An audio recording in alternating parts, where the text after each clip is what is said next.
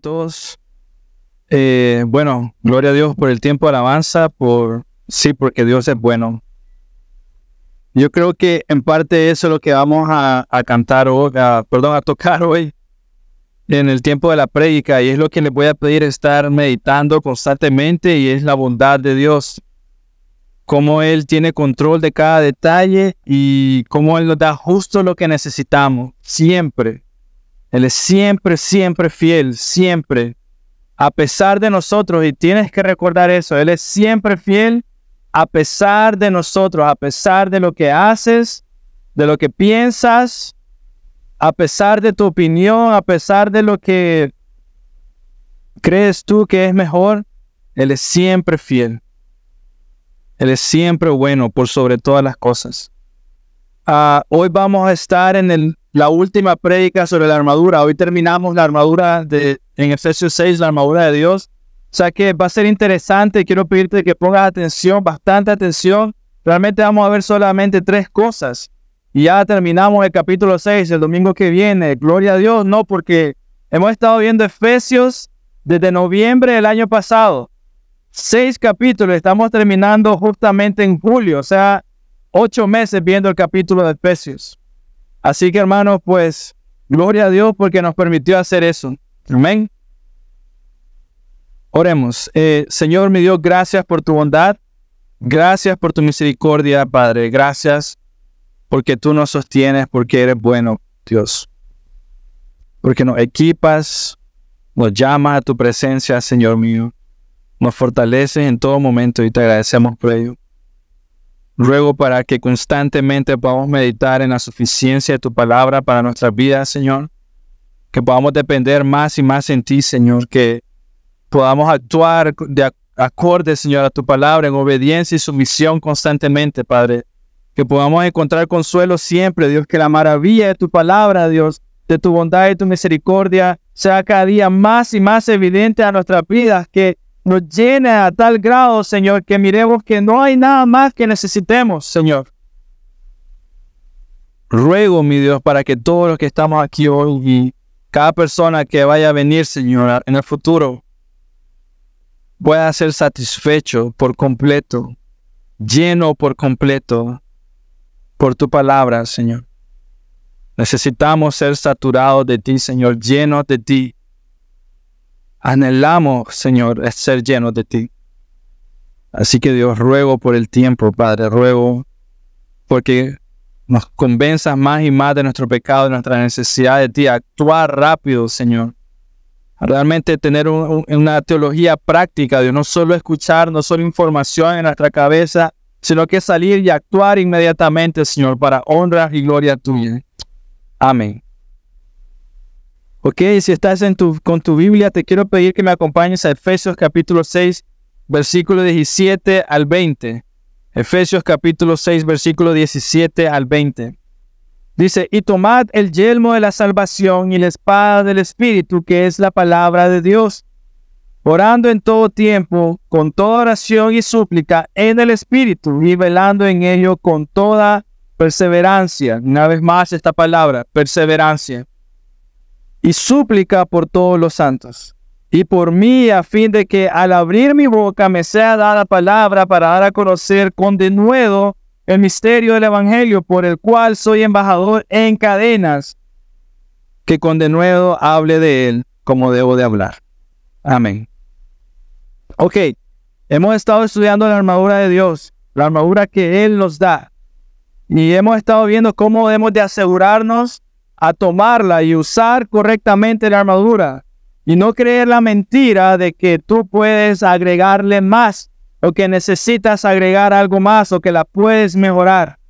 Estudiamos la semana pasada que si crees tal mentira, en ese mismo momento estás diciendo que lo que Dios hace no es perfecto. Y estás pensando que tú puedes agregar algo a, a lo que Dios está haciendo y tú y yo sabemos que eso no es cierto. Todos sabemos que lo que Dios nos da es más que suficiente. Es más que suficiente. Todos sabemos que Dios es omnipotente, Él es soberano. Todos sabemos que Él es más que suficiente para mi vida y aunque mi salud desfallezca, Él es suficiente. Aunque esté, me encuentre en depresión, triste, en oscuridad, solo, confundido, Él es suficiente. Aunque por un momento yo no vea una salida, Él es suficiente. Así que hermano, hoy vamos a seguir estudiando cómo asegurarnos de mantener la mirada en Dios, cómo recordar constantemente, Él es suficiente, cómo asegurarte de que tú estás usando o estás agarrando la armadura y te estás protegiendo correctamente contra eh, eh, las mentiras del enemigo. Hoy vamos a estudiar por qué debes de usar siempre la armadura. Así que iniciemos. El versículo 16 inicia hablando sobre el yelmo. El yelmo cubre y protege la cabeza. Yo sé que a lo mejor alguno de ustedes alguna vez habrá visto una armadura y habrá visto un yelmo así de frente, aunque seguramente en películas lo ha visto. Pero para los que estamos aquí, tal vez nunca hemos visto un yelmo, piensa más o menos en un casco de un catcher de béisbol, ¿no? Que protege tu cara, se protege todo el frente y, un poco la parte de atrás algunas veces. Pero piensa en un casco de catcher. Ese va a ser nuestro yelmo aquí en Matagalpa, un casco de catcher. Que cubre y protege tu cabeza, ¿no? El versículo 16 dice, dice el Señor, sobre todo, dice, sobre todo, tomad el escudo de la fe con que podáis apagar todos los dardos de, fuego del enemigo. Luego el 17 de nuestro versículo. Y tomad el yelmo de salvación y la espada del Espíritu, que es la palabra de Dios. Así que, ¿qué podemos aprender de esto? La mente del creyente está segura y protegida cuando el pensamiento de su salvación lo rodea plenamente y constantemente. La mente del creyente está segura y protegida cuando el pensamiento de su salvación, el yelmo, lo rodea plenamente y constantemente. Y la manera de demostrarte esto es muy sencillo. Ve y habla con un catcher de grandes ligas que recibe una, una pelota que va entre 99 millas, 100 millas, 105 millas por hora. Ve y habla con él y dile, ¿te atreverías a estar en el montículo sin un casco? Él diría, no estoy loco, no quiero perder mi vida. Si esa bola me da, me muero. Entonces el, casco es un recordatorio constante para él que la mente del creyente está segura y protegida. Tengo mi casco, no hay problema, envíame lo que quieras. Cuando el pensamiento de su salvación lo rodea plenamente y constantemente. El casco, el yelmo, te, te recuerda constantemente la salvación. Y esto me recuerda a Salmo 51, 12. El rey David dice, devuélveme el gozo de tu salvación. Esa es su oración. Vuélveme, Señora. Recuérdame el gozo de mi salvación. Y entonces yo te diría, el casco es eso, te lo recuerda. El casco te recuerda que puedes, si, si fuera un casco de catcher, que puedes jugar confiadamente, disfrutar del partido porque estás usando la protección adecuada. Pero el creyente es tonto sabe que viene la mentira del enemigo, sabe las consecuencias, sufre las consecuencias y no se pone el casco. Es más inteligente el catcher de grandes ligas, siempre se lo pone. Y el rey David dice, vuélveme el gozo de tu salvación. Y es como que él estuviera diciendo, Señor, quiero usar el yelmo, no quiero olvidar mi salvación. La alegría y el gozo de tu palabra, el yelmo en mi cabeza me lo recuerda constantemente. La razón que lo uso es para recordar tu salvación. Oh Señor, ¿cómo necesito usar el yelmo? Si no, me muero. Si no, una bola me va a pegar y me va a dejar ciego. Constantemente necesito el yelmo. Yo soy tonto, Señor, lo olvido muy rápido. Y como lo olvido rápido, el yelmo me recuerda a ponerme mirada en ti. Y el Señor contesta, aquí está. Por sobre todas las cosas, usa el yelmo de la salvación, usa el casco para recordar, para recordar. El yelmo de la salvación nos recuerda que estaremos en la mesa de nuestro Señor. Es como que tu pase de entrada, por así decirlo, lo estoy usando. Es tu pase de entrada a la mesa del banquete de Dios y disfrutar eternamente con Él una comida. El yelmo también trae gozo en el presente. No, es como el jugador de béisbol, está usando el, casco en su cabeza, él sabe que puede disfrutar tranquilamente el partido sin temor, porque también está usando el, el, el, el chaleco, la coraza de él, ¿no? Entonces él puede disfrutar. Entonces también el yelmo en el presente trae gozo. Gozo porque sabes que estás protegido. Protegido contra las mentiras del enemigo. El yelmo en la salvación nos recuerda por qué puedo estar contento en todo momento. Mira, y, imagínate que estás usando el, casco, ¿no?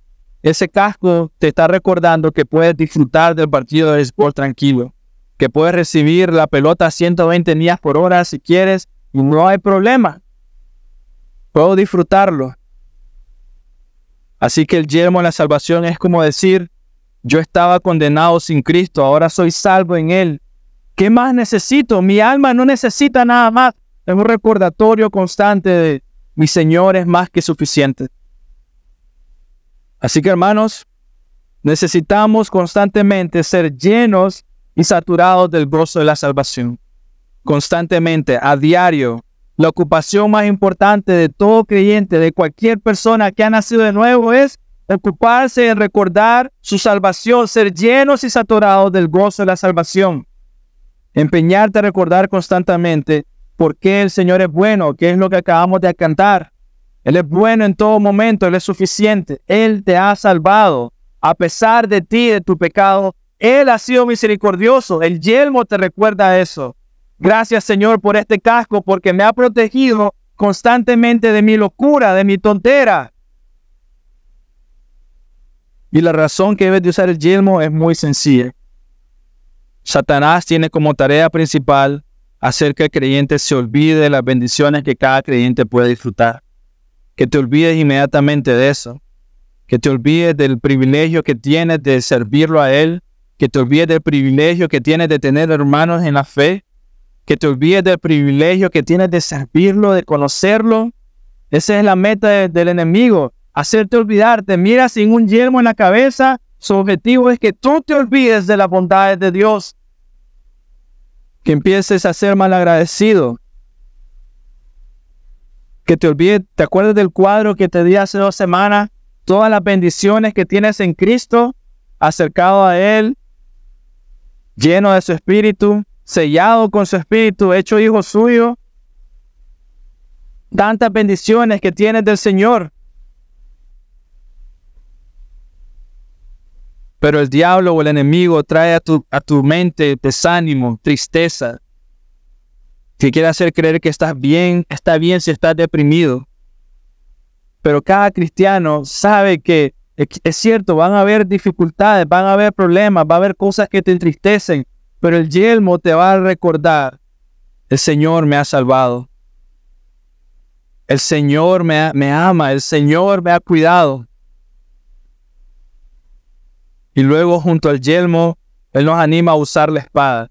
Entonces, piensa en la espada, ¿no? Normalmente cuando pensamos en una espada, creemos que es como eh, lo que vemos en las películas, los caballeros con una espada larga, pero Realmente esta espada era más como una daga, era una espada corta. O sea que una vez más, la imagen que está planteando Pablo en la escritura es la defensa personal, permanecer firme, a tener tu, tu, tu ground, tu, el mantener tu posición, estar firmes contra el ataque del enemigo.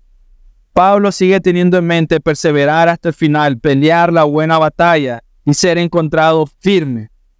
¿Y cómo logra esto? Mantente firme en la palabra, la cual es dada por el Espíritu. Mantente firme en la palabra, la cual es dada por el Espíritu. Al final del versículo 17 lo dice, y tomad el hierro de salvación y la espada del Espíritu, que es la palabra de Dios. Mantente firme en la palabra, la cual es dada por el Espíritu.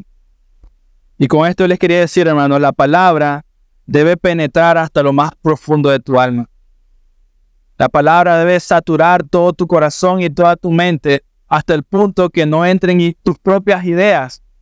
Me explico hasta el punto de que estás tan saturado de la palabra de Dios que tú vas a decir, no, esto viene de mí, no es del Señor, porque suena muy tonto. El Señor no habla así. Estoy tan lleno de la palabra de Dios que sabes cuando son tus propias ideas y no la del Señor. Sabes discernir correctamente cuáles son los deseos de tu corazón y por tanto sueltas eso y dices, no sirve. Quiero lo que el Señor quiere. Quiero sus planes. Así que una vez más podemos ver en manos del creyente real la palabra del Espíritu es una espada defensiva.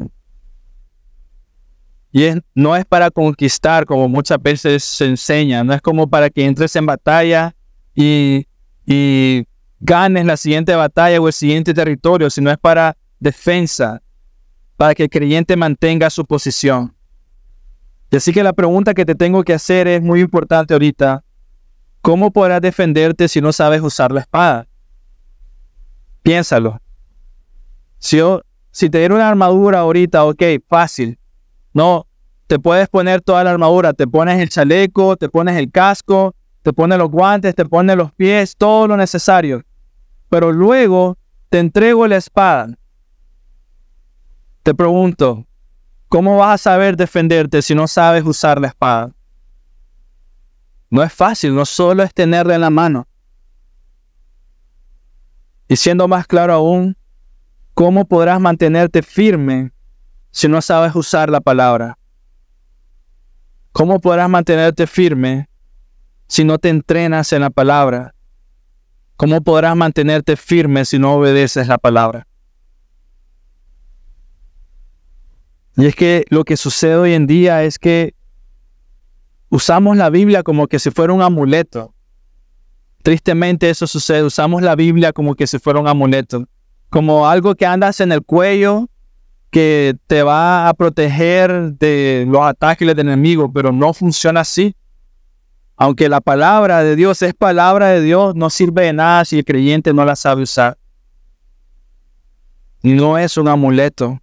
Y hace mucho tiempo yo usé un ejemplo con ustedes. El hecho que un perico o un chocoyo sepa decir el Salmo 23 o cualquier parte de la escritura no significa que sea salvo. Solamente la está hablando, pero no la cree en su corazón. Así que el creyente debe aprender a usar las escrituras. Y un ejemplo muy claro lo vemos con Cristo Jesús cuando fue tentado en el desierto. Mateo capítulo 4. El diablo venía y lo tentaba a él y ¿qué era lo que respondía? La palabra de Dios, las escrituras. Y solo déjame darte un ejemplo, Mateo capítulo 4, versículo 4, que es la primera respuesta que Cristo le da al diablo. El diablo está tratando de eh, poner una mentira. Dice el versículo 3, y vino a él el tentador y le dijo, si eres el Hijo de Dios, di que estas piedras se conviertan en pan. Él ya tenía hambre, había pasado 40 días y 40 noches ayunando. Él respondió y dijo, Cristo respondió, escrito está, está respondiendo con las escrituras. No solo de pan vivirá el hombre, sino de toda palabra que sale de la boca de Dios. Entonces viene la pregunta de nuevo para ti, mi hermano. ¿Cómo podrás defenderte si no sabes usar la espada? ¿Cómo podrás defenderte si no te estás entrenando en las escrituras? El Señor Jesús con cada mentira que el diablo le tiraba respondía con la palabra. Así que tu meta, mi meta, es que la palabra de Dios te controle absolutamente y completamente toda tu vida. Que controle absolutamente todo. Eso debe ser tu meta, que seas tan lleno de la palabra de Dios que sabes inmediatamente distinguir entre, entre tu corazón y tus emociones y esto honra al Señor. Mira, Cristo, tengo hambre, pero luego recordó inmediatamente, no solo de pan vivirá el hombre.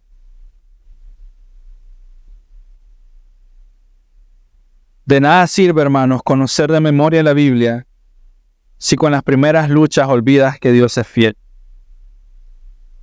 De nada sirve que te, que te conozcas un salmo de memoria, que te conozcas todo el Nuevo Testamento de memoria, si con las primeras luchas que, con las que te enfrentes olvidas que Dios es fiel.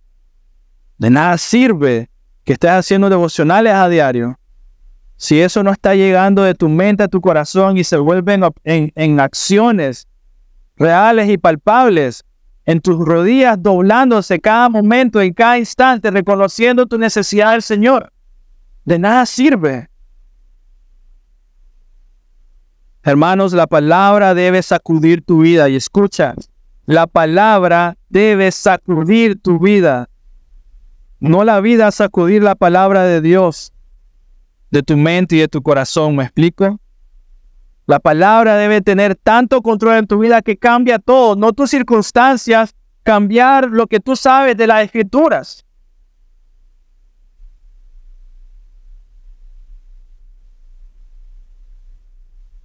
Y todavía Pablo dice, no es suficiente con usar la armadura.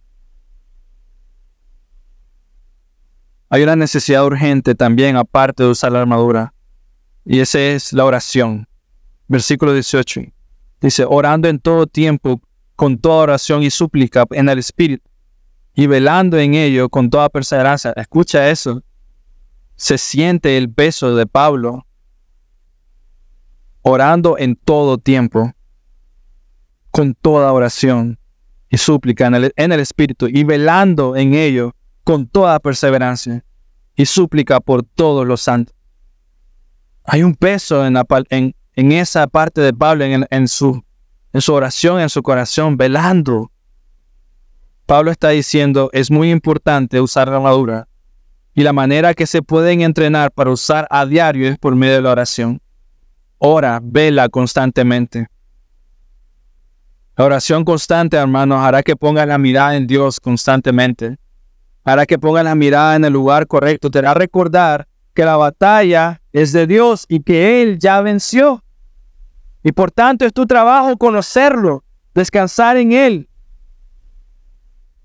Y nuestra posición es a sus pies, al estrado de sus pies. Hebreos 4:16 lo dice, es uno de mis versículos favoritos. Dice, Hebreos capítulo 4, versículo 16. Acerquémonos pues confiadamente al trono de la gracia para alcanzar misericordia y hallar gracia para el oportuno socorro. Acerquémonos confiadamente para alcanzar misericordia y hallar gracia para el oportuno socorro. Tú y yo necesitamos eso. Socorro a diario de nuestras decisiones, y misericordia. Piensa en un caballero, mira, piensa como uno de los caballeros de la mesa redonda, ¿no? Imagínate el caballero usando el casco, toda la armadura. E, era algo pesado y adentro todavía tenían que usar eh, como un chaleco antibalas, ¿no? Una cosa bien pesada. Pero ahora piensa en el caballero y contrario a lo que muchos piensan, este caballero estaba de rodillas delante de su Señor postrado ante el rey, esperando la orden del Señor para salir y luchar. Y la oración, hermanos, y el uso de la armadura es la respuesta correcta del creyente. Mira, te voy a poner de esta manera un ejemplo sencillo. Ninguno de ustedes se vestiría muy bien, digamos, vestirte de saco, de corbata, lustrar tus zapatos, tu perfume, no sé, un peinado especial si quieres ponerte. Ninguno de ustedes pasaría por todo ese trabajo para luego quedarte en la casa encerrado. Nadie haría eso. Sería una locura. Bueno, a menos que quieras darle una sorpresa a tu esposa, ¿no? Y recibirlo así bien, bien chajineado. O viceversa. También es bueno. Pero ninguno de ustedes lo haría. Mujeres, no irías a plancharte el pelo, no irías a hacerte las uñas, no sé, no irías a hacer todo un makeover nuevo, especial, para quedarte en la casa. Lo harías porque sabes que va a haber una, una cita o una cena especial en la noche, ese día, o un cumpleaños, ¿no? O si estuvieras en la escuela, casi todas las personas en la escuela, cuando hay algo aquí, vienen chajineados. Es muy raro que venga diferente. Y hermano, piensa igual. Ninguno de ustedes usaría la armadura a diario para simplemente no hacer nada, para no depender en el Señor, para no orar. Ninguno de ustedes se empeñaría en usar armadura para no ir ante la presencia del Señor. Ninguno lo haría. La oración y el uso de la armadura es la respuesta correcta del creyente, porque sabe que tiene una cita con su Señor. sabe que va a estar con Él, va a estar delante de su presencia, postrado ante el trono del Rey. Esa es la posición que cada creyente debe estar, postrado ante la presencia del Rey. Un guerrero firme, valiente, esperando a, su Señor hablando, porque sabe que va a ser fortalecido por lo que escucha, no las escrituras. Piensa en las películas ah, como esta película que es bien famosa todavía, la de El Gladiador.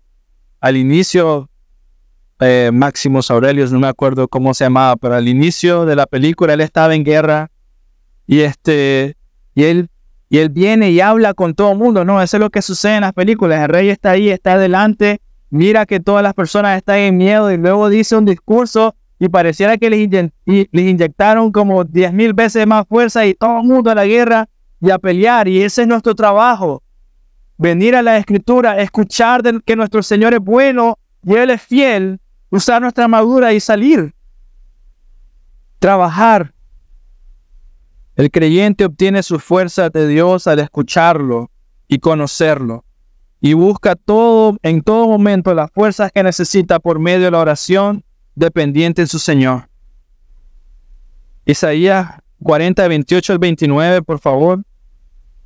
Isaías capítulo 40, versículo 28 al 29. Mira, el creyente debe estar listo para escuchar las palabras de su Señor, para animarle. Isaías 40, 28 dice, ¿no has sabido? ¿No has oído que el Dios eterno es Jehová, el cual creó los confines de la tierra? No desfallece ni se fatiga con cansancio, y su entendimiento no hay quien lo alcance. Él da fuerzas al cansado y multiplica las fuerzas al que no tiene ningunas.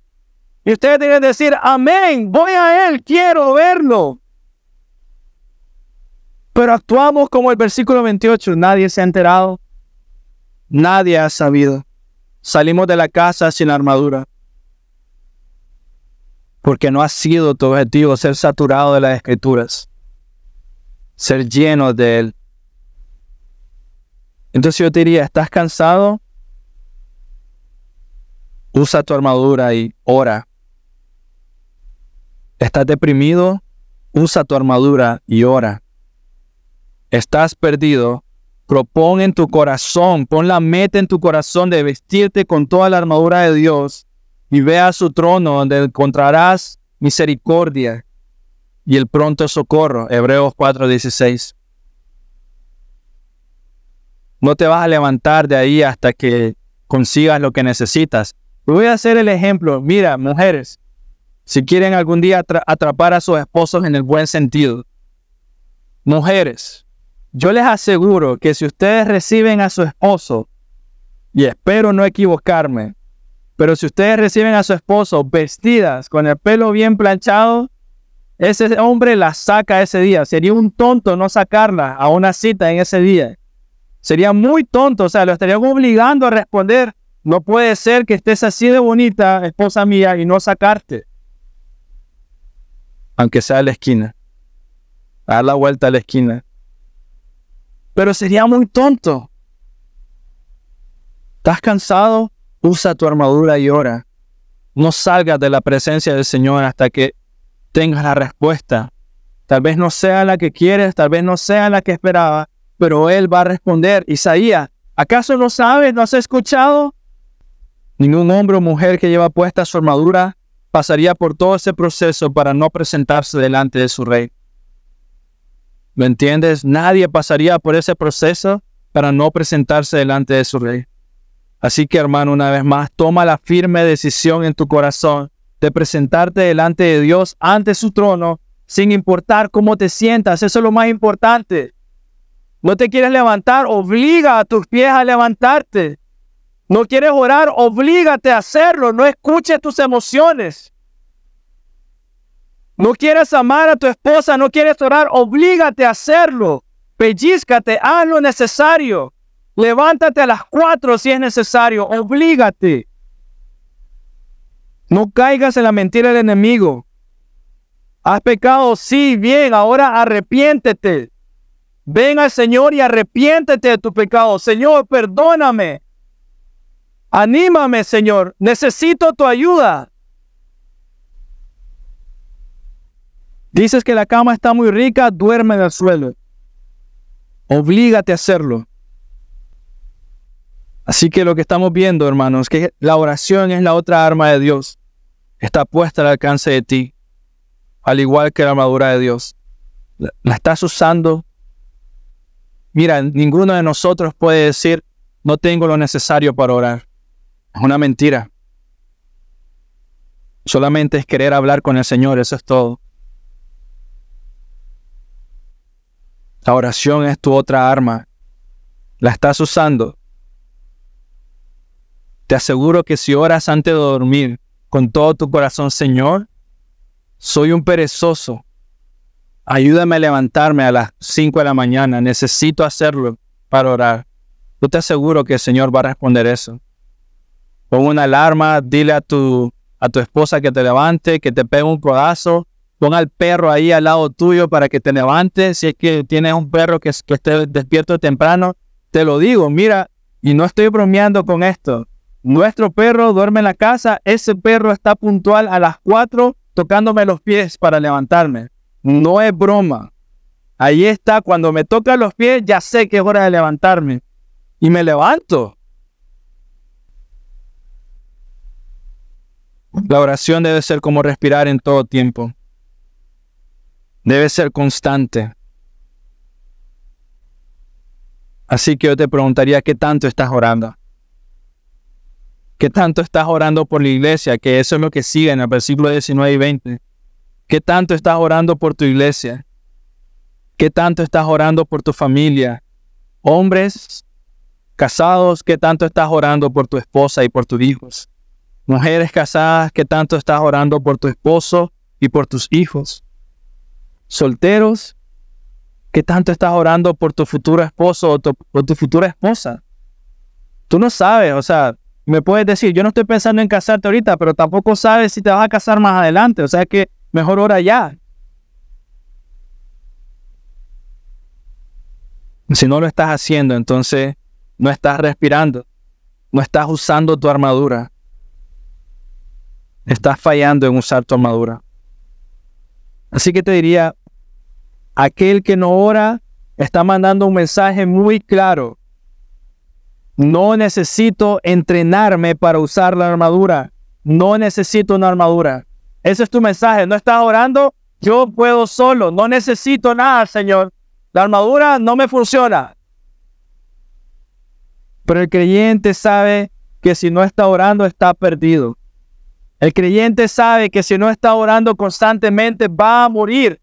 La mentira va a entrar, la pereza va a entrar, el orgullo va a entrar. Los tardos del enemigo van a entrar.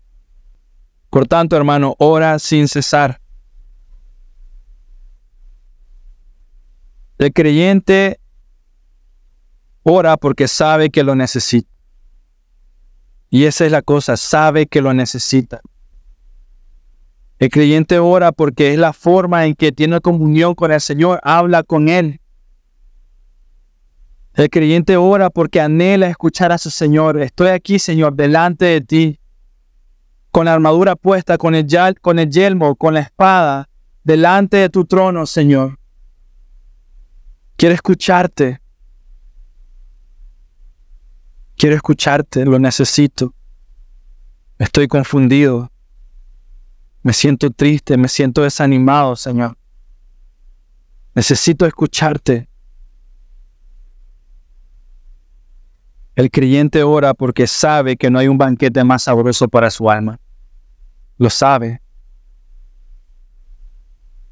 Tú me sacias completamente, mi Dios. Ya he aprendido a la mala que el mundo no me ofrece nada. Tú eres el único que me llena. Tu banquete, tu palabra, el manjar tan sabroso que eres tú, te necesito. El creyente ora porque sabe que necesita derramar su corazón delante del Señor. El creyente ora porque sabe que nada más va a saciar su alma. Así que hermanos, ¿qué nos enseña esto? Dedicar un día especial para oración es muy importante. Dedicar tiempo de oración con tu familia es muy importante. Dedicar tiempo a oración personal es muy importante. ¿Lo estás haciendo?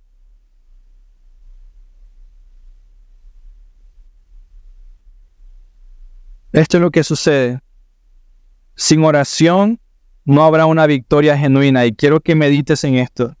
Sin oración no habrá una victoria genuina, porque donde no hubo, una, donde no hubo oración, hubo orgullo y autosuficiencia.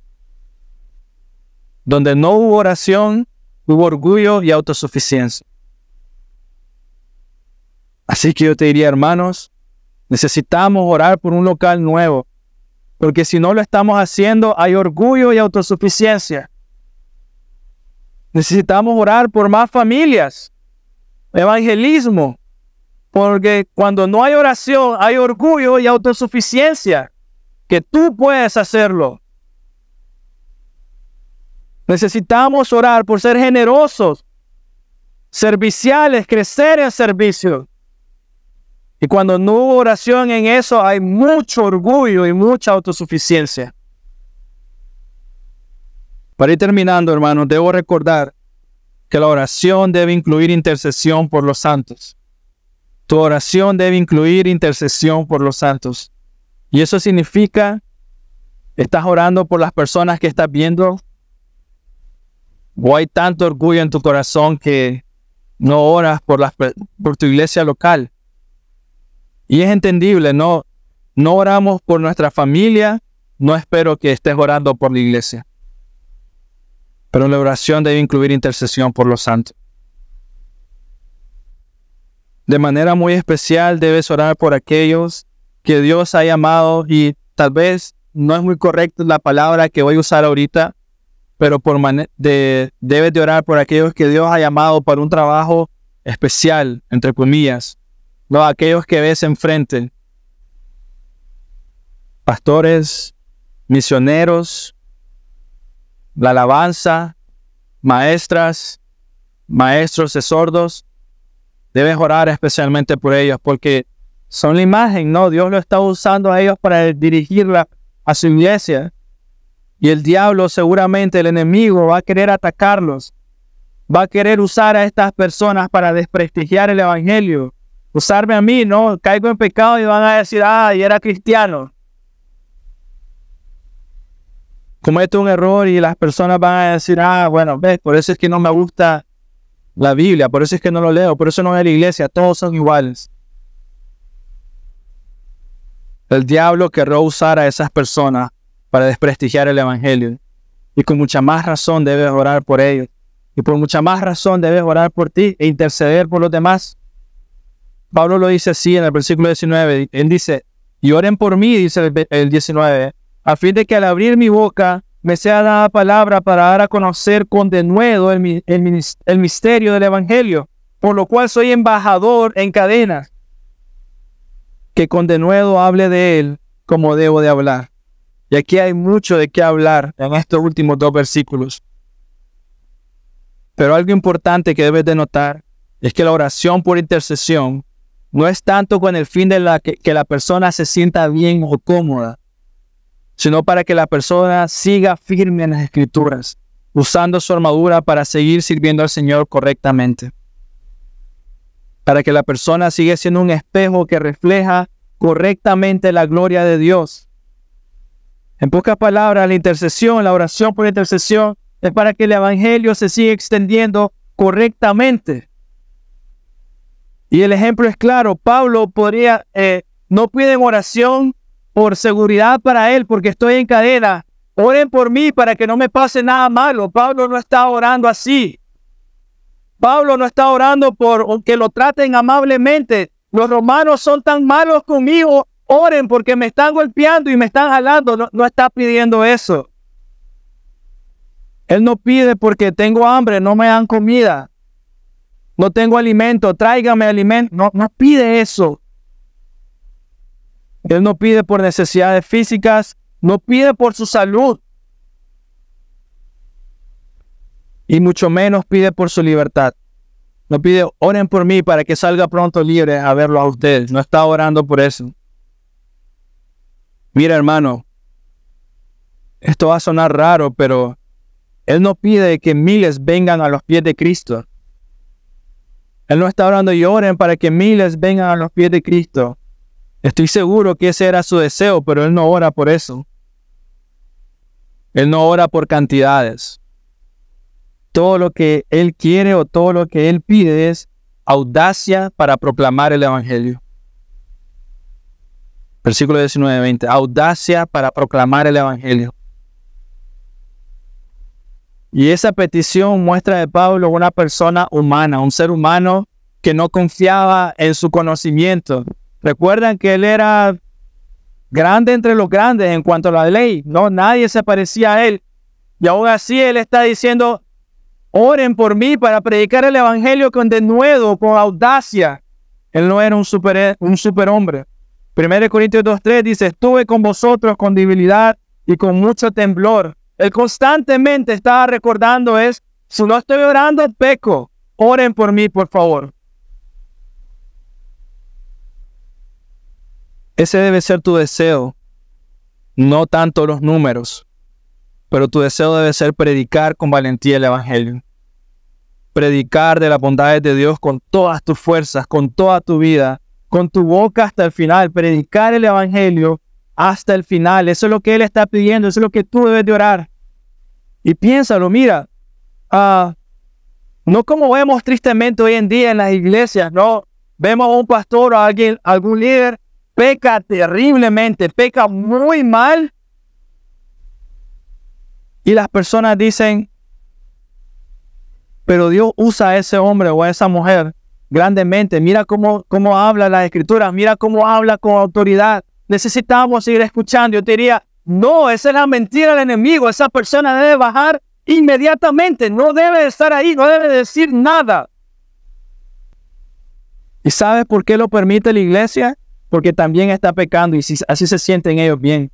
El pastor lo hizo, entonces está bien, estamos todos tranquilos. La persona debe salir. También sucede cuando ves muchas actividades en la iglesia lo cual es bueno. Nosotros debemos de crecer en esas actividades como iglesia, pero también debes de preguntarte si la razón por la que la gente va es más por las actividades o porque realmente desean conocer y servir al Señor, si realmente desean tener comunión unos con otros, orar unos por otros. Eso es lo que debe de hacer que nosotros estemos juntos. No tanto la actividad, sino voy a estar con René, mi hermano, a quien no he visto en la semana. Quiero orar por Él, quiero estar con Él, quiero ser animado por Él. Pablo habla de ser un embajador y él dice, soy un embajador en cadenas. Y el embajador no solo se encarga de dar un mensaje, también debe modelar y vivir ese mensaje, ¿no? Ese es el embajador, modelar y vivir el mensaje. El embajador representa a su rey o a su presidente.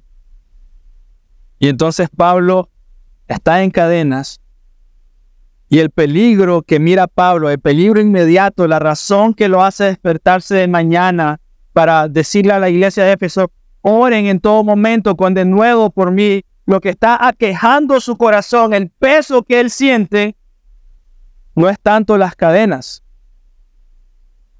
o el peligro que está corriendo su vida. Más bien lo que él ve como peligroso es no terminar bien en su testimonio ante el César.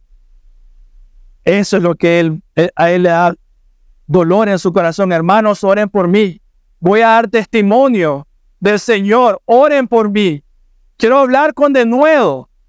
Ese es el peligro que él ve. No es, no tengo dinero, ¿cómo voy a salir de aquí? Lo que lo aqueja es la necesidad de hablar la escritura que salga de su corazón y de su boca con denuedo, con fortaleza, con convicción, que sea del Espíritu. Por eso pide a los efesios, oren para poder presentar con valentía el, el misterio del Evangelio. Me voy a presentar delante de César. Quiero predicar con fortaleza, sin temor. Oren por mí. Mientras Pablo se enfrenta a un enemigo de carne y hueso, que es el César, Pablo tiene presente que sus enemigos espirituales harán todo lo posible, todo lo necesario para destruir su testimonio. Y lo vemos una y otra vez diciendo mentiras sobre Pablo, que estaba levantando masas, que estaba diciendo mentiras, que estaba llevando a la gente por otro camino y él siempre predicando con las escrituras. Ese era su objetivo.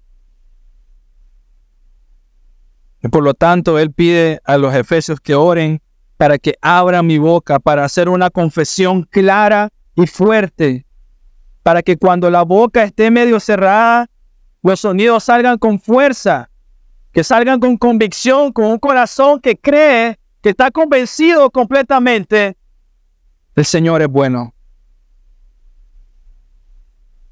El Señor es fiel.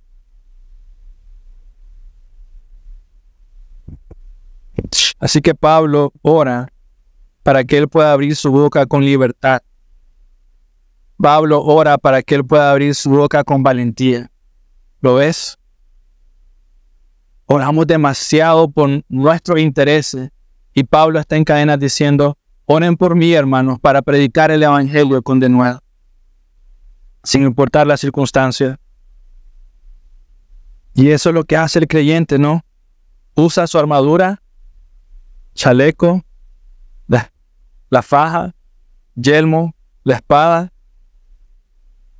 Ora constantemente para predicar, para conocer a su Señor, para ser lleno de Él, satisfecho por completo, lleno de gozo inimaginable porque puedo venir delante de Él, ante su trono, sus pies, arrodillarme delante de Él, bajar mi cabeza y decir, Señor, necesito ser lleno de ti, misericordia de ti, fortalecido por ti, y luego salir de ahí sabiendo de que Él contesta. Isaías, ¿no? ¿No has sabido? ¿No has entendido? ¿No te has acercado? ¿Cómo es posible? ¿No te has acercado a Él? ¿Cómo has caminado hasta el día de hoy? ¿Qué le sigue vivo? No lo puedo entender. Apresúrate. Ve a su trono donde encontrarás el pronto socorro. Él escucha y Él contesta. Él es fiel.